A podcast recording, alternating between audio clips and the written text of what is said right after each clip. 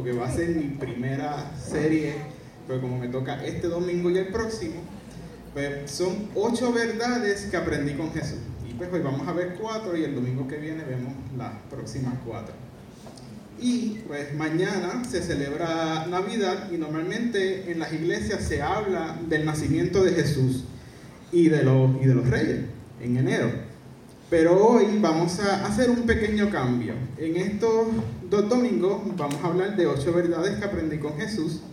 Jesús nos enseñó mucho y no pretendo simplificar todo lo que hizo en solo ocho puntos. Pero estamos en la recta final del año y me parece importante estos, estos puntos para que podamos comenzar el 2019 con una actitud diferente. Estoy seguro que la mayoría de nosotros aquí conocemos muy bien estos puntos, pero quizás alguien que nos esté viendo por las redes sociales los desconoce. Y empezamos con el, primer, con el primero que es, Dios te utiliza a pesar de tu entorno familiar. Y eso es porque me he topado muchas veces con la siguiente frase. Yo no sé si voy a ser bueno o buena, porque mi familia es un desastre. Mi mamá hace esto que sabe está mal, pero lo sigue haciendo. De mi papá ni te cuento y mis abuelos, uff, no tengo buenos ejemplos y siento que eso lo, tengo en la sangre. No quiero cometer esas mismas cosas que ellos hacen. Creo que eh, esa frase no solamente la he escuchado yo, sino que parte de personas también aquí la han escuchado. Y pues por eso decidí comenzar eh, con, un repaso breve, porque no, lo voy a hacer completo, de la familia de Jesús, porque pues tenemos el, el, en Mateo nos da la genealogía y menciona unos nombres muy interesantes. Tenemos a Abraham, que aunque fue el padre de la fe, le gustaba decir mentiras, porque a cada rato se menciona que decía que Sara era su hermana en vez de su esposa. Y eso pues, si fuera una verdad, pues hubiera dicho es mi esposa, no mi hermana. Así que empezamos con eso. Tenemos a Raab. En Josué 2 la mencionan por primera vez y descubrimos que pues era una prostituta que fue la que usó eh, el, lazo rojo para marcar que eh, esa era la familia. Eh, ella fue la que guardó a los espías cuando entraron a, la ciudad de Jericó y ayudó a que conquistaran la ciudad. Pero ella llegó a ser parte de la genealogía de Jesús y pues era una prostituta. Y pues tenemos en la familia de Jesús un mentiroso y una prostituta. Vamos bien.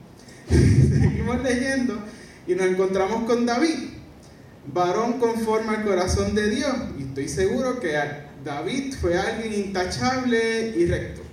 No. fue un adúltero y pagó un precio muy alto. No solo fue David un adúltero, sino que el próximo en la lista es Salomón, que fue el hijo que surgió entre David y la que fue la esposa de Urias. O sea, del pecado de David continuó el linaje que culminó trayendo a Jesús a la tierra. ¿Y qué podemos aprender de esto? Para empezar, que en la Biblia no hay gente perfecta. Vamos a empezar por ahí. Y que a Dios no le importa de dónde vienes. Puedes decirme, mi padre es X y mi madre es Y. Mis abuelos hicieron esto y lo otro. No tengo oportunidades de nada en esta vida. Te equivocas Dios termina con las maldiciones generacionales y Dios te utiliza vengas de donde vengas. Si sientes que en tu familia no tienes un buen ejemplo a seguir, te tengo noticia. Te humillas, reconoces a Jesús como su Hijo y tu único Salvador y créeme que Dios se va a levantar de su trono y te dará la bienvenida al reino de los cielos y en ese instante vas a tener un nuevo padre y un nuevo hermano a los que puedes usar de ejemplo a seguir. Porque una vez tú haces la confesión de fe, entras a una nueva familia, tu ADN empieza a cambiar y vas emulando, vas caminando en los mismos pasos de Jesús. Y esa es la meta de todos nosotros como cristianos, tratar, porque pues no siempre se puede, pero tratar de ser lo más parecido a Jesús. Y pues por eso es que no importa de dónde tú vengas, no importa el pasado, Jesús y Dios siempre te toman en cuenta. Y el segundo punto, vamos a ver la importancia del perdón, que eso fue otra cosa que Jesús nos vino a enseñar. Y eso fue algo que él enfatizó mucho y fue eh, el perdón y lo incluyó en la oración del Padre Nuestro y dijo, porque si perdonan a otros sus ofensas, también los perdonará a ustedes su Padre Celestial. Pero si no perdonan a otros sus ofensas, tampoco su Padre les perdonará a ustedes las suyas. Y en Mateo 5, 21 al 24 vemos esto. Ustedes han oído que se dijo a sus antepasados, no mates y todo el que mate quedará sujeto al juicio del tribunal. Pero yo les digo, que todo el que se enoje con su hermano quedará sujeto al juicio del tribunal. Es más, cualquiera que insulte a su hermano quedará sujeto al juicio del consejo. Y cualquiera que lo maldiga quedará sujeto al fuego del infierno. Por lo tanto, si estás presentando tu ofrenda en el altar y allí recuerdas que tu hermano tiene algo contra ti, deja tu ofrenda allí delante del altar, ve primero y reconcíliate con tu hermano, luego vuelve y presenta tu ofrenda. El enojo es como una cárcel. Cuando sientes que una persona te ha hecho una ofensa tan grande que decides no perdonarla, te estás metiendo en esa prisión con esa persona. Lo que sucede muchas veces es que la otra persona sigue su vida normal, pero tú sigues atrapado en esa prisión. El perdonar no es olvidar. El perdonar tampoco es que las cosas vuelvan a ser como antes. El perdonar es poder ver lo que ocurrió y que no sientas ese dolor que sentiste. Para Jesús las relaciones entre nosotros eran muy importantes él sabe que somos imperfectos y que a la menor provocación vamos a enojarnos. También está lo de airaos pero no pequéis, eso no, lo tengo, pero ahora me, me de esa también. Él sabe, eh, pero Él nos pide que tengamos siempre presente que sin importar lo que nos hagan, debemos de buscar estar bien con el prójimo. ¿Qué provecho sacas de estar enojado con alguien? Si es un familiar, hagas lo que hagas, esa persona seguirá siendo tu familia. Y tarde o temprano, de una forma u otra, tienes que interactuar con él o ella. Si es una amistad, puede que nunca se vuelvan a ver.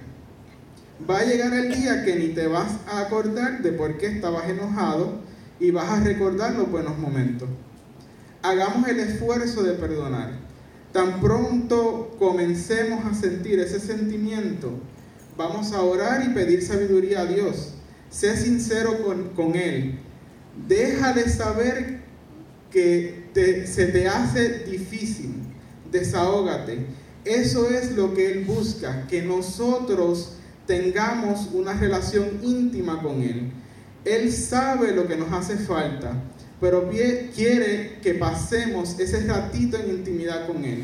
Ahí en silencio y privado, poco a poco vas a ver que tu actitud va cambiando y se te va a hacer más fácil imitar a Dios. Porque también em, Jesús mencionó que cuando vayas a orar, te encierres, lo hagas eh, en secreto. Y yo creo que no solamente es porque la oración que, Dios le gusta es esa que la hagamos porque el, problema era que los fariseos se paraban en medio del templo y hacían unas oraciones extremadamente largas para que miren a mí que yo sé orar tan, tan grande y Jesús lo dijo por ese sentido pero también porque yo pienso que pues cuando tú estás solo, estás en el cuarto, pues tú puedes abrir el, corazón, o sea, sincerarte completamente y, y no sentirte eh, juzgado. Y eso es lo que Dios quiere, que tú te vuelques eh, en Él, que le abras el corazón y que abra, seas completamente sincero. Él ya sabe todo lo que tú le vas a decir, pero Él quiere que tú se lo digas para Él poder darte ese amor que Él sabe que tú necesitas. Y seguimos con nuestro próximo punto, que sería, Dios es nuestro Padre. Las relaciones saludables son aquellas en las que ambas partes dan y reciben en partes iguales.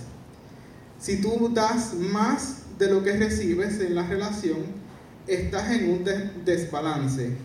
Y esto lo que genera es desigualdad. La parte que da se siente obligado a seguir dando, porque en el momento que esto cambie siente que la pareja va a dejar de quererlo la parte que recibe se siente en total derecho de, recibir sin necesitar demostrar cariño a la, otra, a la otra parte.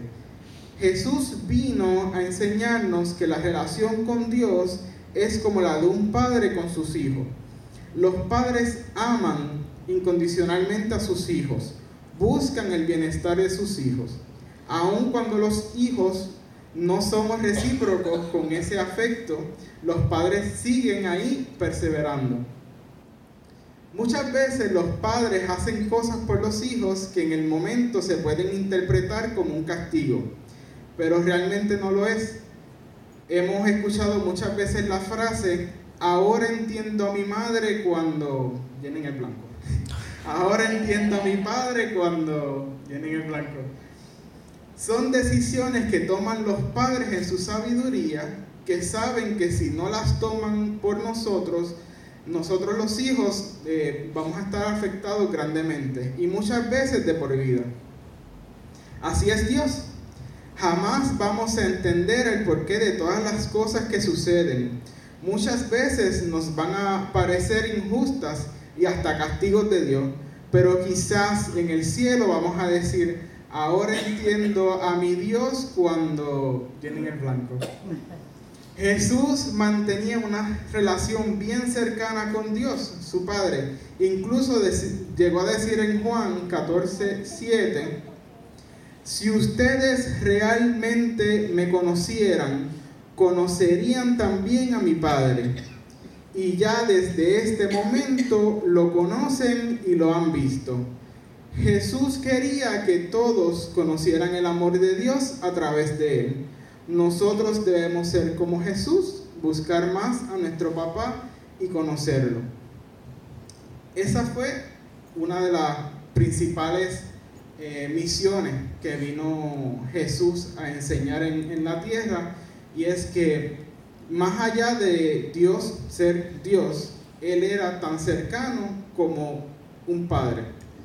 Entonces, pues él, que era su hijo, pues quería enseñar que podías tener esa conexión íntima sin necesidad de tanto protocolo, por decirlo así, pues sí, hay que tener una reverencia, pero es como cuando uno tiene un, papá que de momento uno tiene un problema y llega papi necesito tu ayuda. Sin mucho protocolo, lo interrumpe y los papás se sientan y cuéntame. y pues esa es la relación que Jesús quería enseñarnos, que es la que Dios quiere que cada uno de nosotros tengamos con, con Dios. Y el último punto, estoy seguro que eh, es de los puntos que a Reina más le va a gustar, la importancia de la riqueza. Entonces, en Mateo 6, 19 al 24, Jesús nos dice lo siguiente. No acumulen para sí tesoros en la tierra, donde la polilla y el óxido destruyen y donde los ladrones se meten a robar. Más bien, acumulen para sí tesoros en el cielo, donde ni la polilla ni el óxido carcomen, ni los ladrones se meten a robar. Porque donde esté tu tesoro, allí estará también tu corazón. El ojo es la lámpara del cuerpo. Por tanto, Si tu visión es clara, todo tu ser disfrutará de la luz. Pero si tu visión está nublada, todo tu ser estará en oscuridad. Si la luz que hay en ti es oscuridad, qué densa será esa oscuridad. Nadie puede servir a dos señores, pues menospreciará a uno y amará al otro, o querrá mucho a uno y despreciará al otro. No se puede servir a la vez a Dios y a las riquezas. Entonces, y pues, como dije, este punto pues le llamé la importancia de las riquezas y, voy, y sé que es un tema un poco controversial, pero quería dejar claro una cosa y es que las riquezas hacen falta y son necesarias. Cuando dice riquezas, muchas veces cometemos el error en, eh, en nuestra mente porque lo que pensamos es en una persona millonaria y que tiene mucho dinero. Riqueza lo que quiere decir es dinero, punto, sin cantidad. La parte más importante del mensaje de Jesús es, en mi opinión, esta. El ojo es la lámpara del cuerpo. Por tanto, si tu visión es clara, todo tu ser disfrutará de la luz. Pero si tu visión está nublada, todo tu ser estará en oscuridad. El problema no es el dinero, el problema es la razón de por qué buscas el dinero. En esta iglesia amamos el proyecto de Operación Niño de la Navidad. Nuestra visión es clara. Bendeciremos dos mil niños. Esa fue la meta de este año, con las cajitas. Eh, esa es nuestra visión. Hacer que dos mil familias conozcan el Evangelio, que dos mil niños tengan un encuentro con Dios, que dos mil familias tengan la oportunidad de ser salvas. Pues para alcanzar esa visión hacen falta recursos. Nuestro corazón está con los niños ese es nuestro tesoro. Y hacia eso caminamos. Las riquezas son importantes, pero más importante es la visión por la cual vas a utilizar estas riquezas. Cuando empiezas a pensar en los demás antes que en ti, créeme que Dios te recompensará. Él mismo lo dice en Mateo 10, 40 al 42, que dice, quien lo recibe a ustedes, me recibe a mí y quien me recibe a mí, recibe al que me envió. Cualquiera que recibe a un profeta por tratarse de un profeta, recibirá recompensa de profeta. Y el que recibe a un justo por tratarse de un justo, recibirá recompensa de justo. Y quien dé, siquiera un vaso de agua fresca a uno de estos pequeños por tratarse de uno de mis discípulos, les aseguro que no perderá su recompensa. Dios toma en cuenta hasta el más mínimo detalle que hacemos por el prójimo. Y pues dije que, Reina iba a estar muy de acuerdo con este punto, porque pues sabemos que ella eh, a cada rato pues está buscando maneras de seguir bendiciendo a, más personas, a, más lugares. Ya mencionó que tiene el viaje para la lejana tierra de Vieques. Nuestros pastores y mis papás están en la India, que pues los viajes, el viaje no sale barato, pero encima de eso llevaban seis, eh, ocho maletas llenas, con ropa y con un montón de suministros cosas para, para, entregar allá, porque van a ir a unos orfanatos y van a hacer sus misiones misioneras eh, allá. Incluso tenemos una iglesia hermana que la pastora fue el lunes antes de la semana pasada antes de ellos salir y le llenaron el carro con cosas para, para ella donar y una ofrenda económica que dio la casualidad, entre comillas, que esa ofrenda económica que dieron se va a utilizar para la fiestita de Navidad de los niños de la iglesia. Así que para Dios no hay casualidades. Tengo una amiga que le gusta decir en vez de casualidades, diosidades. Así que es algo que si quieren lo pueden adoptar. Y pues, para concluir, que pues lo mío siempre son cortitos, este, por más que trato de extenderme, Este, mañana es la víspera de Navidad y celebramos el cumpleaños de Jesús. Para los que nos escuchan a través de internet, el día exacto de cuando Jesús nació no lo sabemos. Pero eso no significa que esté mal conmemorar el nacimiento en estas fechas. Lamentablemente, por alguna razón, en diciembre se forma la guerra entre los que están a favor y los que están en contra de celebrar Navidad. Y no son gente no creyente, son gente creyente. Realmente, lo que importa es que nosotros somos cristianos. Tomamos un momento para reflexionar en la importancia que tiene Jesús en nuestra vida, lo que significó que Él llegara a este mundo y nos diera la salvación. La próxima eh, semana vamos a hablar de los próximos cuatro puntos que les adelanto. Va a ser punto número 5, dejar de, preocuparnos. El 6, le puse sin juzgar. El 7, el amor de Dios purifica. Y el 8, el amor de Dios no tiene fin. Y pues si no se lo quieren perder, tienen que venir. este, tomen un momento mañana en la noche en familia y piensen en lo que Jesús significa para su vida. Tomen la oportunidad para hablarle a los familiares y amigos que aún no conocen de Jesús y dejarles saber por qué estas fechas son importantes. Porque como hemos dicho desde que empezamos el servicio de hoy, eh, Jesús pues cumplió, tiene su cumpleaños. Jesús es el mayor regalo que Dios nos ha dado porque a través de Él es que tenemos nuestra salvación y nosotros hemos entregado nuestro mejor regalo al entregarle nuestro corazón a Dios. Sean todos bendecidos y muchas gracias.